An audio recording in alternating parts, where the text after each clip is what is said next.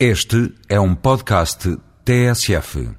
No cumprimento das suas funções de provedora dos doentes e populações, a Ordem dos Médicos denunciou as limitações dos helicópteros CIV a colocar em Macedo Cavaleiros, Aguiar da Beira e Ourique, equipados apenas com um técnico e um enfermeiro, alertando para o perigo de acontecerem casos fatais, na medida em que, conforme as recomendações da Sociedade Portuguesa de Cuidados Intensivos e o mais simples senso comum, não se devem transportar doentes graves sem médico.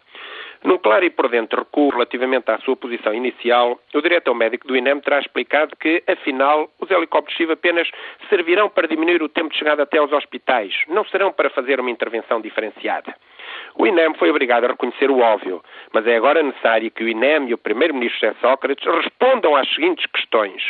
Como os helicópteros CISE podem deparar-se com todo o tipo de situações em locais sem qualquer médico, problema agravado pelo encerramento generalizado de SAPs e urgências no interior do país, quem procederá à avaliação e estabilização iniciais das vítimas, nomeadamente considerando os riscos do transporte aéreo?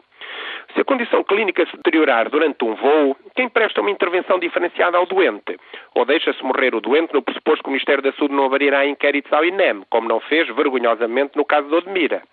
Quando for necessário o transporte urgente e emergente de um doente grave, a necessitar de intervenção diferenciada, que soluções preconiza o Primeiro-Ministro José Sócrates? Por que é que se coloca no terreno um meio de transporte caríssimo apenas para servir táxi aéreo com soro pendurado?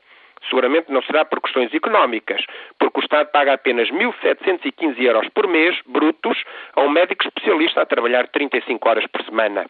Em face destas circunstâncias, a permanecer a obstinação numa medida tecnicamente errada, a Ordem dos Médicos reafirma que os doentes do interior do país estão a ser tratados com desprezo e sobranceria por parte do INEM, do Ministro da Saúde e do Primeiro-Ministro Sócrates e que, a sucederem casos fatais, como inexoravelmente acontecerá, haverá matéria suficiente para os familiares responsabilizarem civil e penalmente os dirigentes do INEM e aqueles que, no Estado, têm o INEM sob sua jurisdição. Recentemente, o Sr. Ministro da Saúde afirmou contente que não tinha conhecimento de nenhum doente que tivesse falecido por causa dos atrasos na assistência médica devido aos múltiplos encerramentos SAPs e urgências. Julgamos todos compreendem, como representa a realidade recente, que esse risco existe, é bem real e que só por milagre não acontecerão fatalidades.